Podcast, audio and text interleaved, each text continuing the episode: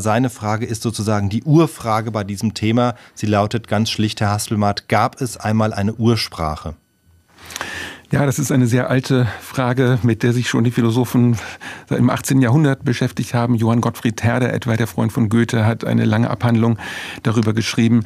Aber man hat dann im 19. Jahrhundert gemerkt, dass man auf äh, empirische, also wirklich systematisch wissenschaftliche Weise weiterkommt, indem man nicht ganz oben anfängt, äh, sondern erstmal in den letzten Jahrhunderten, welche Sprachen sind miteinander verwandt und wie. Und dann hat man festgestellt, dass es regelmäßige Lautentsprechungen gibt. Also zum Beispiel dem deutschen äh, Z entspricht oft ein englisches T, also zu im Deutschen, to im Englischen, zehn im Deutschen, ten im Englischen und so weiter. Und über solche Lautentsprechungen und systematische Lautregeln äh, hat man dann etwa das Urgermanische rekonstruiert, also die Ursprachen von Deutsch, Englisch, Schwedisch, Isländisch und so weiter. Und dann hat man gemerkt, dass man das Urgermanische auch mit dem Urgriechischen und Urlateinischen und so weiter, Urslawischen vergleichen konnte und konnte dann das Urindoeuropäische rekonstruieren. Und das war also wirklich der große Durchbruch, so etwa um 1850, 1860. Ähm, und ähm, da ist man also wirklich weitergekommen. Und bei der anderen Frage von Herder, da gibt es in letzter Zeit auch einige Arbeiten, mehr und mehr Arbeiten dazu, aber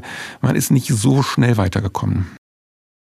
Also die Frage ist ja dann, wenn Sie sagen, irgendwann hat man das alles aufs Indoeuropäische zurückgeführt, zumindest die Sprache oder viele Sprachen in Europa und in Asien, aber da hat man noch andere Sprachfamilien entdeckt und die Frage, die er dann im Grunde sich stellt, ist, sind die vielleicht doch alle irgendwie miteinander verwandt?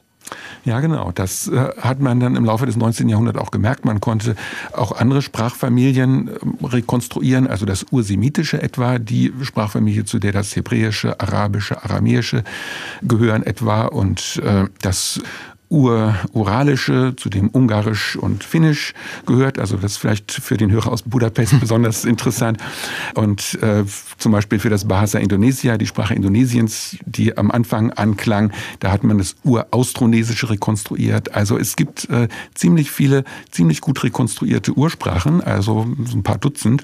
Und dann ist die Frage, kann man da irgendwie eine Ursprache äh, von allen Menschen, die vielleicht mal irgendwann vor 50 oder 100.000 Jahren gesprochen wurden, Methode rekonstruieren? Und da ist die Antwort leider nein, hm. weil die Sprachen sich zu stark verändern und äh, dann irgendwann die Ähnlichkeiten einfach aufhören.